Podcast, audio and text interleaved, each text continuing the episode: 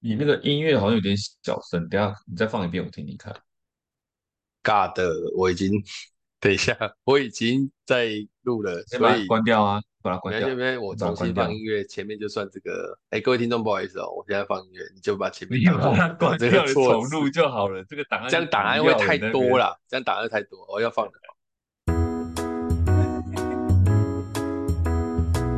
哦，real 的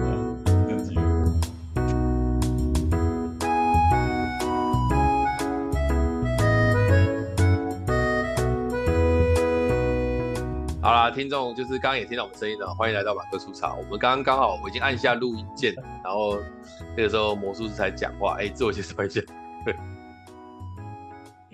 我是魔术师，对，然后前面这一段也就算了，反正没差好，大家这个 花絮花絮啊花絮，只有十秒的一个那个过程就算了。好了，来今天来讲一个，嗯、因为我们今天的主题呃想要讲的事情是。算是一个一个一个一个一个一个家庭教养的事情，好了，应该这样讲。家庭教养哦，对啊，对啊，对啊，或者是说，或者是说，有几个例子啊，我我简单讲，就是我前几前几周有一次去参加一个朋友的聚会嘛，然后在朋友聚会的过程当中，就是因为。你知道现在我们这个年纪的人遇到，如果有小孩，就会很常聊教养的事情，然后再加上我在 Facebook 上面偶尔会 po 一些我跟我小孩相处的过程，所以就很容易在朋友当中就会说，哎呀，这件事情会怎么解，然后怎么样这样。他只是那一天在聊这个相处的时候啊。遇到了一个很有趣的，就是有一个朋友，就是说，哎、欸，聊到一件事情，他就说，呃，有没有跟长辈问好这件事情？嗯，不是应该的吗？难道不用？难道小孩子没有跟长辈问好，就是是是是可以接受的吗？这样。这是一个开始的意思。聊到这件事情，对对对。嗯、那我想很多家长应该也有偶尔会，尤其台湾嘛，就会说，哎，比方说进门就啊，那我给阿公阿妈这种，都都一定会这样子嘛，蛮常会这样。嗯，对，所以我我其实想，以前是这样，没错。问一下你，就是你以后吧，假设你有有有有机会，你生了一个小孩或什么，你你会你会在这件事情上要求他吗？会，我会，你会吗？我我觉得我们这一辈的应该都会，都会想要求，但是但是往下就不一定哦。往下是什么意思？比如说，哎，在小我们十岁，或者甚至小我们二十岁，然后有家庭的人，可能就不一定会这样要求小朋友了。嗯，对，因为因为我觉得这件事情是这样，就是我那一天的全部的朋友都觉得，这本来就应该要叫啊。然后就说这就是要有礼貌，对啊，就是他说这就是要有礼貌啊，这就是要怎么样，那这就应该就要叫。然后我那个时候是持相反意见，然后他就说，你可以不叫吗？可以不叫吗？我是说，我就说不是不是，我不是说可不可以不叫，而是说有几个事情我想要跟他讲，就是我我就先举一个例子说，今天有朋友带小孩来我家。我我我也算长辈，对不对？通常大家就会说，来叫阿北，我都会第一瞬间说不用叫不用叫没关系，因为我们还不认识嘛，所以你突然间叫我阿北好像也怪怪的。那我是跟你说我是你爸爸的同学，好，就是你爸爸的学长。那如果可以的话，想你如果在这里我家里面活动嘛，如果你想要拿什么东西就干嘛，你不知道你要请我帮忙，你不知道我要怎么叫我，你可以叫我。小草阿北这样，我就会这样说，就是如果你有需要，你再叫我啊；如果没有需要，不用用叫来跟我问好。啊，我每次这样讲，我的我的学弟也好，是我的朋友来，就会说：“哦，你是这样会跟会这样跟小朋友讲？”我说：“对啊，因为我自己想，这人跟人就这样嘛，就啊，我们又不熟，为什么你突然来就要叫我？然后你叫我好像是我很我很尊贵，然后我是皇上，然后或是我是王爷，没有叫我罪该万死的这种要定罪，就是很多人在这件事情上面就会变成你怎么没有叫？啊，然后就开始说啊，有些人就开始电自己的小孩，说你怎么那么没有礼貌，或是没有家教这样子，为什么没有叫？嗯，然后我就会觉得在这件事情上面很怪。啊，我我觉得很怪的地方是说，为什为什么他要叫？就这这件事情，那时候说为什么他要叫？为什么他没有叫？叫做不对。我我承认没有叫，可能在人际关系上，哎、欸，你可以看不地狼听，就台语就说，哎、欸，你没有叫，大家比较不不那么疼你。我觉得这可可以去跟小孩子去聊人际关系里面，如果你能够去跟人家有这个互动，他可能会对你。就比方说，你叫的很大声，说阿伯阿伯说啊，你家叫我电话来家讲很好，你讲有可能会有这个过程，但他没有叫，应该不是叫负分，嗯、你懂我意思吗？就是他我的看法是没有叫不应该叫做错，我是这样跟其他人讲的。然后他就说，就有一个人说他不行，因为他说他每次小孩子没有叫，他的妈妈就会来。跟他说，我那些小孩子都没有在叫，啊，是怎么教小孩？妈妈会这样跟他讲，对。然后妈妈会这样跟他讲，我心里面的想法是，对啦，每个家也都有每个家的那个状况。可是，如果是因为妈妈要来骂你才会叫他叫，那你还也你也是为了自己啊，你也没有为小孩子想，你有没有去想说问他他为什么不叫？嗯嗯。对啊啊，又不是没有遇过阿公阿妈，一定会像我们家小孩，我都不用讲，我们回到家他就会直接说，哎，阿公阿妈就是因为他跟他很好了嘛，所以他就会很自然的去叫他。嗯、我觉得这个是啊，当然有些家庭会规定，比方说有些家庭会规定说，你小孩早上起床就要过来跟爸妈请安问好，说，哎，爸爸妈妈早，我我起来了，或是回来是要说，爸爸妈妈我回来了。这个我们有时候会跟小孩子说，为什么他要这样做？比方说你，你回你自己起床了，跟我说你起来了，这件事情是为了让我知道你起来。如果你起来了，我没有看到，我不知道你起来了，也许我刚好是在做什么事情，搞不好会弄到你或怎么样都不知道。所以你起来了，跟别人讲一下你起来了这件事情，其实是 OK 的。然后我们家大女就说啊，我看看到就知道我起来了啊，我就说是啊啊，所以这是等到我看到。这样子，我就讲的比较好笑一点，说啊，万一你爸爸这个时候刚好在洗澡，想说你们在睡觉，就光着身子走出来，啊，这样子遇到你不是不好吗？嗯，或者在线上上课的时候找到之类的嘛，就是说，我就是说，我说，我就说，万一我在练武术，然后结果我的气功伤到你，这样也不好吧？他说你才没有气功，嘿，我就说，我说我是打个比方嘛，就是说你起来跟我讲一下，当然我比较知道怎么 take care 这样子，就是。这个我说这个事情不是因为你是我女儿这样，或是我是你爸爸，而是在假设我今天跟别人同住或者怎么样，我们在外面跟人家一对或干嘛，就是在一个团体里面，那你起来让大家知道你起来了这件事情是比较好的选择嘛？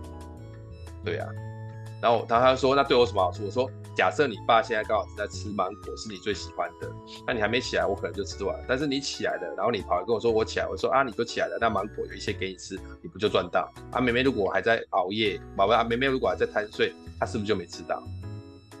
而且听一听觉得嗯有道理，所以她才会做这个事情。就是我想要提供给她，你至少知道做这件事情是有利的嘛。啊，我知道会有很多，我坦白讲，我后来就把话题往上升，我说这是因为 X 世代的。当初是这样被养成上来的啊，所以 X 代被养成上来的时候，你就会觉得有些事情叫做，我觉得那个这个词都每次都这样，就是叫应该，你知道吗？应该，应该，应该。那后来我私聊才发现，那个朋友说他的小孩都没有跟长辈问好，害他被妈妈骂的那个朋友，嗯、那他的他的他的太太就说。啊，其把那个他的先生就说啊，其实是他小时候在外婆家，曾经外婆觉得他不乖，把他关在厕所过。你知道，嗯、就是可能一两岁的时候，两三岁的时候会走的时候，把他关在厕所过。所以他其实对外婆是有害怕的。那我就说啊，那这更不用说了啊。嗯、如果是这样子，曾经这样子过，现在这个小孩子才三四四岁多五岁，他怎么可能会想要叫外婆？我心里面就想，我心里面是这样想说，啊，明明就是这个外婆有问题。你你懂我的意思吧？就是说我想要在那里啊。对，是辈分在那里错啊。但是小孩子才五岁，不懂那个辈分啊，他只懂得这个人曾经做这件事情，然后我会害怕，所以我当然不想跟他有互动。嗯、我来的时候我就会不叫，这样子。嗯，对啊，那、嗯、他们现在就会觉得说啊，小朋友这样就不好教或什么，就说。我不觉得是这样，我觉得你要跟他聊。他说，可能他就讲不清，说对，所以要花很长时间去做这个事情。原因就是因为这样不好。然后他就说，那如果是你妈呢？假设你妈跟你说，那、啊、为什么小朋友都不叫？嗯，或是他就说，那如果是你呢？你的小你的孙子如果不叫你，你难道就不会在意？我那个时候回答你，你不会在意啊。我跟你讲，我我的意思是什么？我我我直接讲说，我直接讲说，我如果会在意，我就直接先叫他就好了啊。为什么要等他来叫我？比方说他叫，比方说他叫小明，我就说，哎、欸，小明来了哦。啊，他、嗯、就是你想要跟他互动，为什么不是你先开始？为什么要他先开始？对啊，我是这样想的，然后。那个我的朋友就有点语塞，我就说，假设我很想要跟这个孙子相处，嗯、他来，我就说，哎、欸，你来了，我来，我们去干嘛干嘛？我自己想跟他相处，为什么我要在那边给归给管，等到他来跟我讲话，我才跟他相处？到底为什么要牺牲？我说，我如果老了哦，我的时间也没有剩多少了，那、啊、能够跟孙子相处的时间干嘛浪费？还在那边给改，也有说他没有来叫我，就不想跟他互动，那到底是谁是小孩？其实我的观点是介于他们跟你之间，嗯，就是说，就是说叫不叫这件事情，其实我不太不太爱叫，就是说在我们家还是要叫啊。比如说那个谁来以后，我妈就会说，哎，那个那个谁，小年，你看谁来了？然后然后你比如说你姑姑来了，然后就说啊啊姑姑好什么之类的。因为有时候有些长辈你根本不知道他的称呼，就是那种以前那种大家庭。以前那种大家庭，那兄弟姐妹很多，你可不知道他是谁，你知道吗？尤其我妈，我妈那边有这个八九个兄弟姐妹，所以你都不知道他是到底是什么二姑姑、三姑姑、四姑姑、五五五舅舅什么鬼的都不知道。然后我妈就会先讲，然后你就要问这样。然后我们家的习惯就是要叫，但其实我心里很排斥，就说哦叫了，然后呢，就叫了，然后呢，就。问好代表我是晚辈，我跟你问好，给你尊敬，然后呢，就就代表我很有礼貌了嘛。但我我如果心不甘情不愿的，其实对你来讲有任何的意义吗？就长辈跟晚辈说哦，你是长辈，就不要就不要讲，就不要讲什么辈分这件事情。就拿我们最常碰到社团来讲好了，我是学长，那有时候我们进社办的时候，他们看到我就是说叫我想念大哥，哎，想念大哥这样子。那如果有人不叫，你就觉得说。怎么样嘛？就你不叫，你就代表，就很明显就是什么？第一个，你跟我不熟嘛，就像你刚刚讲一样，不熟为什么要叫？那叫代表熟嘛？那再来另外一个情况是，你要展现出值得被叫的那个那个价值，或者说那个那个那个地位。对，这个辈分不是说因为你你早一点出生，所以你的辈分比别人高，人家就应该叫你。如果你今天。你做的并没有让人家折服的话，为什么人家要先问候你呢？就是我们当兵讲的抗战，就这件事情。就像你讲的话，你你如果是一个长辈，然后你跟底下的那个的孙子或是什么很熟，或者说你平常都有跟他在那个的话，他来当然叫你啊，不用这不用讲的，就是一来就是人家跟你要小朋友就跟你互动嘛，因为你跟他熟嘛，啊，所以说我跟你介于那个之间，就是第一个。你有没有那个价值被人家叫嘛？如果你没有显现那个价值，人家叫你干嘛？或者说人家硬叫你有什么用？一个学弟妹莫名其妙不认识你，跑来跟你说“想念大哥”，我说你是谁？我又不认识你，你叫我干嘛？对吧？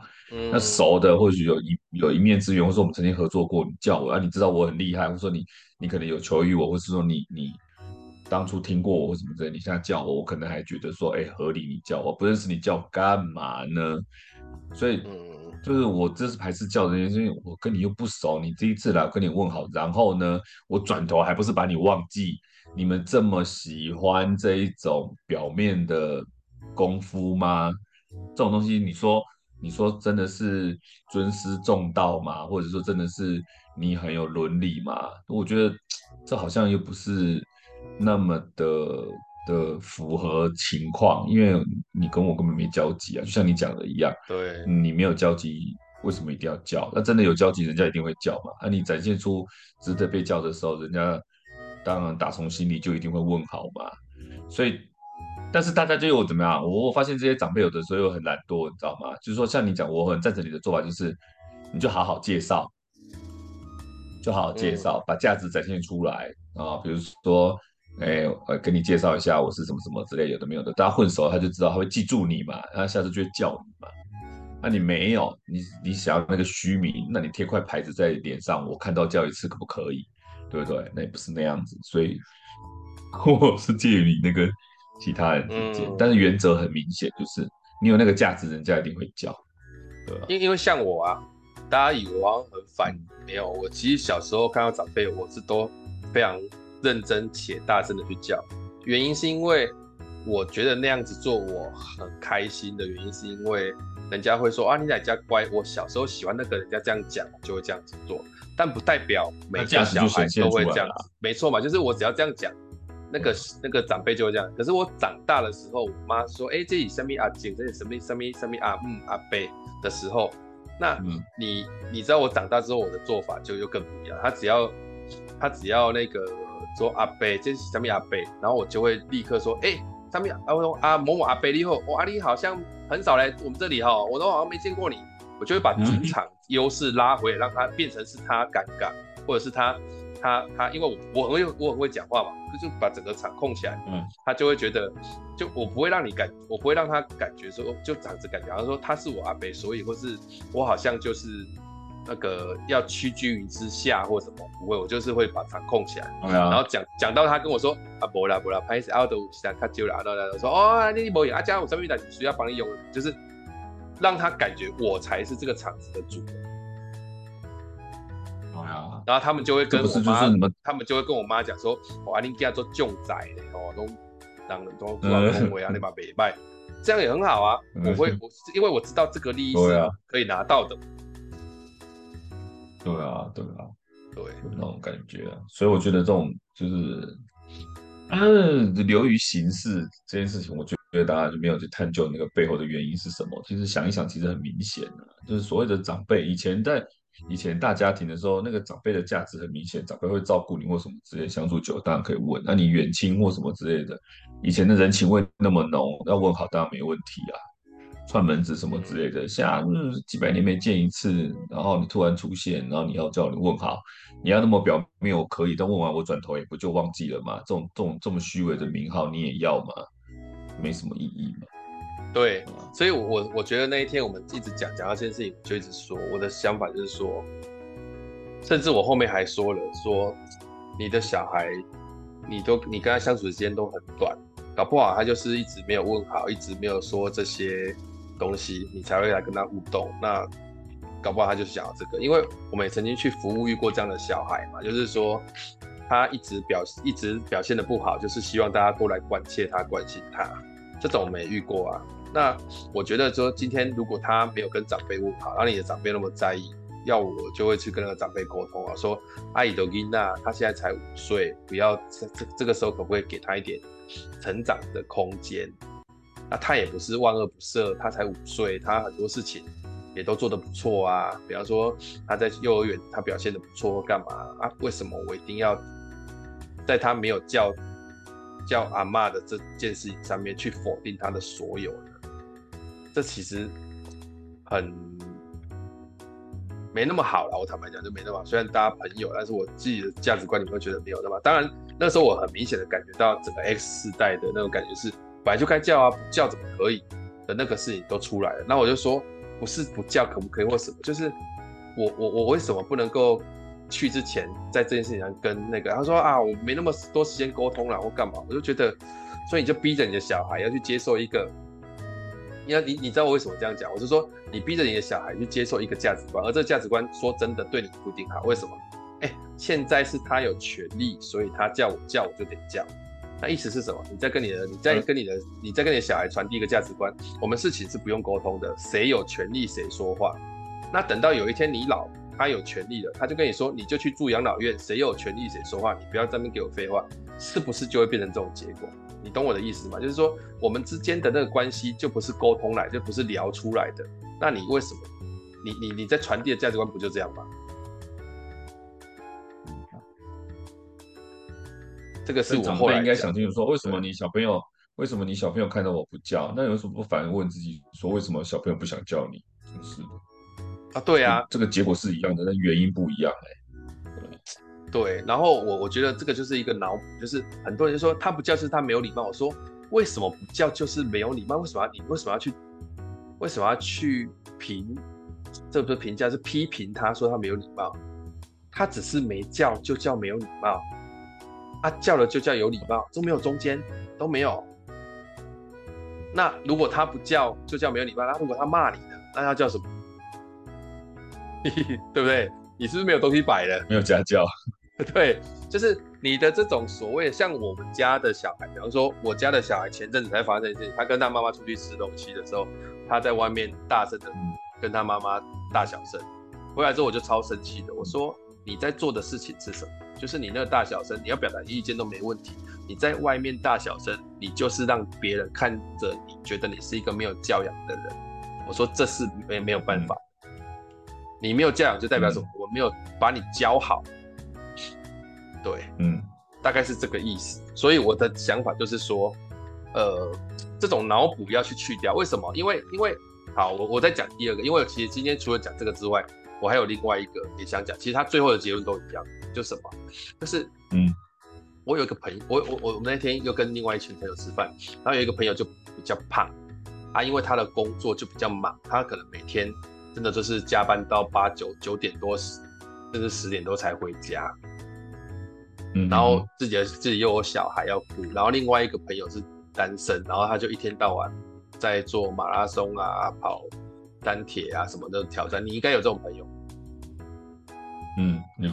对，然后他就跟他连，他就说你要，因为我们那天聊到说，大家到这个时段还是要多重视一下健康。然后他就话锋一转说，对，像某某人就应该真的要好好对待你的健康。我觉得到这里都还没有问题。他说他没有，我就时间比较忙，这样子。他说不是，对方就直接讲不是，那是借口。你今天你看，你今天可以每天去上班的时候，你就走楼梯呀、啊。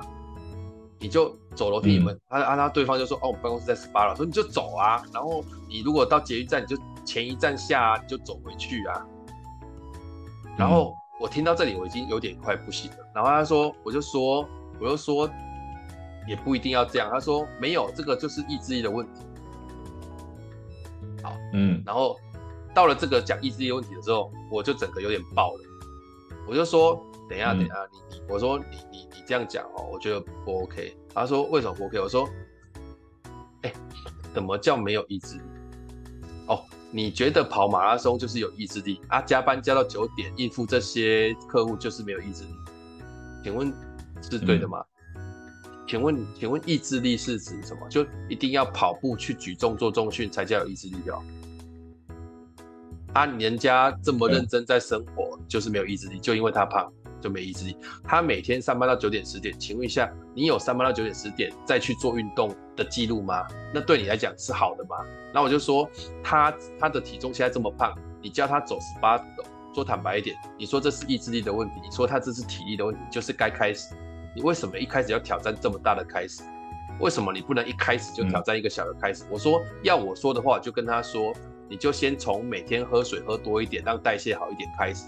如果他做不到，那你就不要跟他讲什么走十八梯，怎么怎么走十八楼，什么前一个，哎，我今天下班这么累，九点多你还叫我前一个前一站再下去，先下去，然后再走过去。换做是你，你要吗？换作是我不要啊。我就是想要回家休息啊，我睡觉都来不及了，我做什么运动啊？我觉得其实对每个人健康自己顾没有错，可是问题是。你没有他现在的情境，为什么会觉得他这样就是罪该万死。你懂你懂我要表达的？就是说，方法是对啦，只是说不是，我觉得快不快，我觉得都其次，因为大家都有讲说，你就是你不要坐电梯走楼梯，然后你前一站下车用走的，我觉得方法都对，可前提是大家为了健康要要维持一个正常的体重，这也很合理。可是人家胖这件事情，他他有意志，他有想法，说他想要瘦下来嘛，或者说他有决心要瘦下来嘛，那。有决心的人再去谈意志力嘛？可是人家就是他觉得这样没问题，他 OK，他可以过，他可能有一点点想法，但他没有决定下定决心要减肥之前，你怎么说人家没意志力？就是你如果说他要减肥，结果方法很烂，那你可以说他没意志力。可是他没有要减肥，他也没有说一定要让自己瘦下来，或者说他到了一个很就是危危到危害到自己生命的这种感觉，他不做不行的。那你说人家没意志力，那我还说你没意志力。人家年薪百万，那你怎么没有？那人家赚那么多钱，为什么你每天下班不去捡空瓶子来补贴你自己的的薪水呢？你的薪水也是没人家高啊，那你怎么没意志力？这样也可以讲啊，那这样是不对的。是，我觉得从意志力跟这个，我，我觉得从意志力这件事情上，我确实是你跟你的想法一样。但我还想要讲的事情是，嗯、我觉得到四十几岁了哦，每个人都有他难为跟不难为的事情。举例好了，假设他。每天回去还要去照顾父母，父母还生病或干嘛，然后他上班事情又这么多，然后主管又那样，就是那个情境不是说你想想改就改，就像什么，就像假设我跟你讲说，我的脚每天讲课讲到我已经有一点点的这个损伤干嘛，然后到另外一个人直接跟我说，就不要讲课就好了，你觉得这样对吗？就是你直接挑战的意思就是说不要那样就好了，那我不知道吗？我我不知道这件事情吗？我知道啊啊！可是我的情境，你有理解？我现在在过的生活里面有很多事情是很不得已的，最后的选择，那是妥协，最后的选择，妥协到那里的选择是那样。如果妥协到那里的选择是那样啊，你要提供他的是什么？是一些可以有一些小小成就的做法，而不是就是就是就是就是就是会觉得胖子就比较没决心。我我我反而不觉得是这样。对大概是这个意思。不是有句话怎么叫什么莫莫？我我我就我写啊，我写啊，但是我改了。莫经他人胖，嗯、莫叫他人动。未经啊，未经他人胖，嗯、莫叫他人动。嗯、你又有他胖，不会有他动，对不对？啊，但是原文是什么？莫经他人苦，是不是？对，莫经他人苦，这是原文。原文是莫经他人苦，莫叫他人善。你若有他苦，未必有他善。对对对就这样子啊，对，人家你也不是什么绝顶聪明的，你的点子也不是也不是超级好用，人家会不知道这件事情吗？就好像之前人家一直说你这样身体不行，你要运动，你运动，我我也知道我运动就会好啊。我以前身子虚的时候，我也知道我运动就会好啊，可是我就不行啊，对啊，我就没有要那个啊，对啊，那种我综合下来我就不想运动了，你要弄，我我觉得亏亏 OK 啦，但是。上升到某个级别哈，就不太 OK 了，大概是这样。所以我那天看一个朋友写的文章说，他说人生有四个重，四个四个很重要的挑战。第一个就是觉察你的脑补，第二个就是去除应该，第三个叫破除期待，第四个叫跳脱讨好。这四件事情做到，人际关系就会比较圆满。我想一想，确实是啊，确实是。你知道那个觉察脑补的意思就是说，你你不要很常去想象某些事情是那样，这很多是你自己脑补进去的。嗯，这是第一句叫觉察脑补。第二个叫去除应该，不要常常用应该，因为我觉得像我那个时候去某一个企业去做呃新时代的讲课，他们也会很苦恼说，为什么新人总不总是不跟我打招呼？我就跟他说。他没有跟你打招呼，代表他不喜欢你，代表他不想跟你互动。他可能用他的方式在跟你互动的。他也许对他这个时代或是这样的人来讲，他看你一眼就已经是他最高的极限了。你为什么要要求他一定要讲出嗨、早安、坏？然后你在那边说讲个早安有多难？对，对你当然不难了。你怎么知道对他难不难？那我你就说你这样好像说我们都错。我说没有，我没有说谁错，我是说你能不能再多一步去了解，不要脑补，就是他没有说早安，他就是不喜欢我。然后他应该说早安，我是前辈，我好期待他说早安。那他没有说早安，我是不是要应该去要早安？这些都是都是刚刚讲的啊，就是觉察，然后去除应该，破除期待跟跳跳脱讨好，这些其实都是在困扰每一个人在很多事情上面的那种不舒服。我不要，我我我我没有要，我没有要讲说我以前没有这样，我以前也会这样。可是在这个事情上面解脱完之后，会变得真的比较愉快。但这件事情做到。哎，我我我突然想到一件事情，就是说，如果这件事情做到远呃做到极致的话，是不是人就会变得太冷漠一点？应该这样讲啊，就是说我我我我的想法是这样，就是所谓的应该是指、嗯、冷漠，当然不是我们要的，可是我相信人类社会还是比较拥抱不冷漠的，所以我谈、啊、我谈的事情是、啊、我谈的事情叫做文化差异，就像什么？你今天假设就像我们以前的、啊，比方说以前古代的人他就会打揖坐卧这样子，他、啊、现在没有这样子做，就觉得他没礼貌吗？不是嘛？因为时代在演换，每一个时代都会有不同的方式嘛。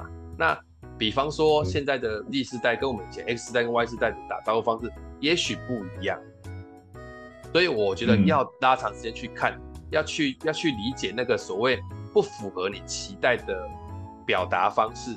也许没有像你谈想这么恶意，那你都确认完了，确定是恶意，你再去跟他反弹都来得及嘛？你不要一开始就觉得哦，他们都很不受教，他们都不会怎样，他们都什么什么，啊，那个就是只是只是让人家，嗯、只能让人家觉得开始变成一个没有没有人愿意跟你相处的人。我很怕啦，是的，不容易啊，因为我真的很怕，我真的很怕，我老到某一个时刻。变成那种人家讨厌的那种老头子，啊嗯，这好像也不容易去。我只能说，大家尽量把那个所谓的代沟去弄浅一点吧，因为我连我自己都会觉得说，有时候没有办法跟年轻人沟通。就是说，呃，学弟妹不要讲多小一辈，我觉得学弟妹有时候就已经差个，比如说差个十岁，已经不太能沟通了。就偶尔会发，还是会发现，或者说他们嫌我啰嗦，这种事情好像也不太容易。因为就像讲，年轻人不打招呼，他不打招呼，有可能不讨厌你，但也有可能讨厌你，但你要觉察。不容易，要花很多力气，或者说你要旁敲侧击啊，不拉不拉这样子。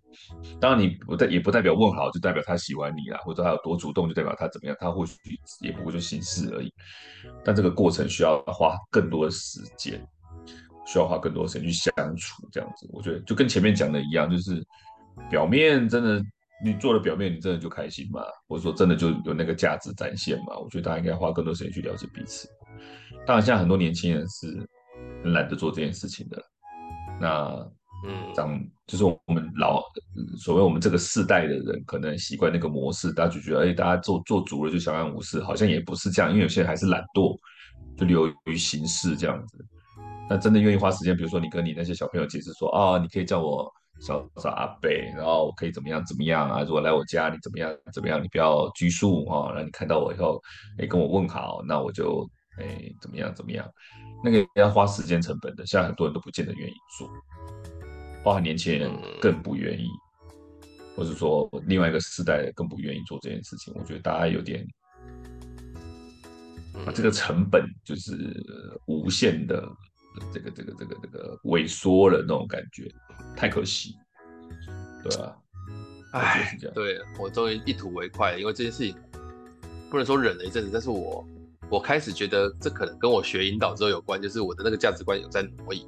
以前我好像也很重视什么辈分、什么传统，可是我现在真的越来越对这件事情越来越看得开。原因是因为那些东西，我我简单讲，那个所谓的体制哈，它都是用来符合那个时候的需要，所以所有的体制是符合人的需要而产生的。那你不能够反过来是。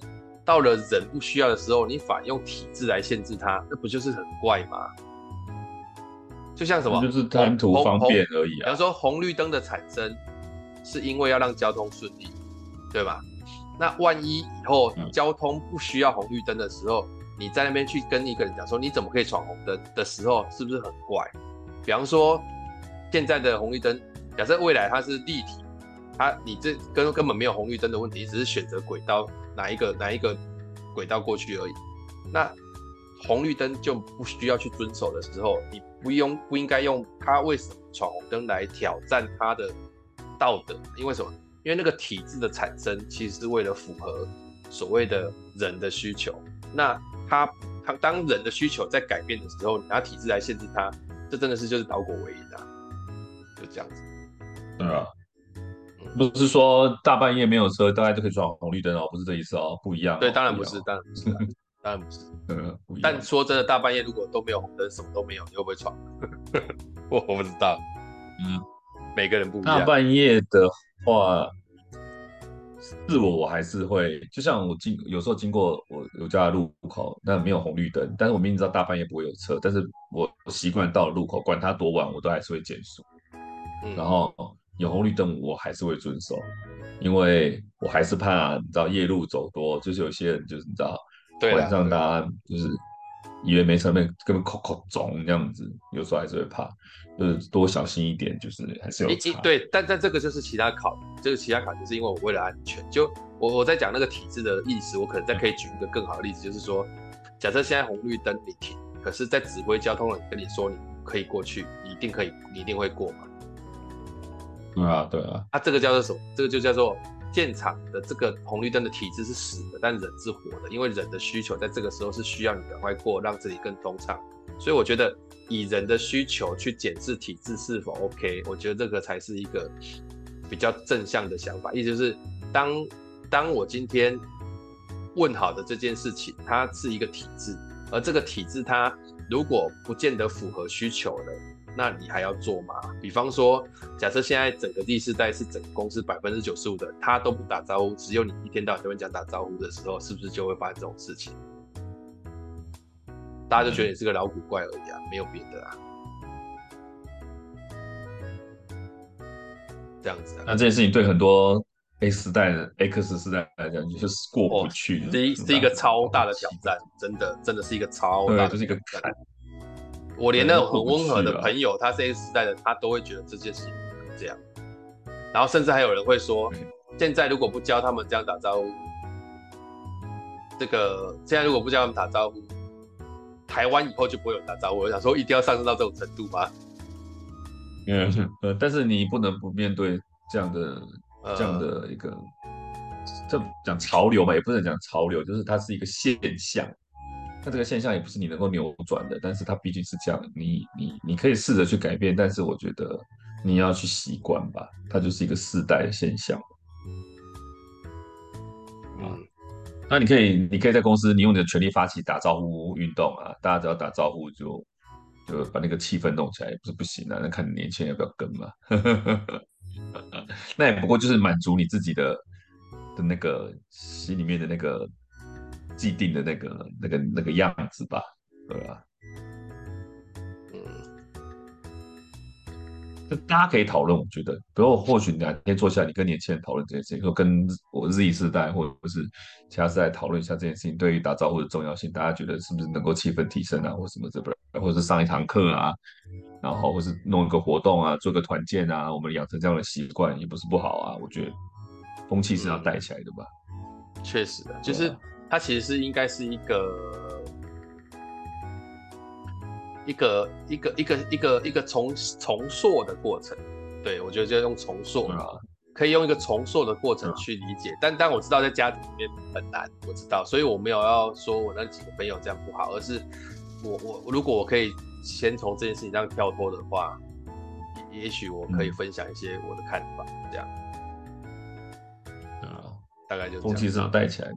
不难呐、啊，花点时间啊，大概五六年吧。好吧，我之前在社团也是搞了一些风气，也是花很多时间，要很坚持、欸。开玩笑。哎，所以这这一集大概就讲到这里了。这集有没有很短？但是讲的很精要。很短吗？这集录多久？我们前面还有花絮吧，差不多吧，四十分钟差不多吧。啊，差不多。这集这集内容很精彩，前面还有花絮，很细。对，好。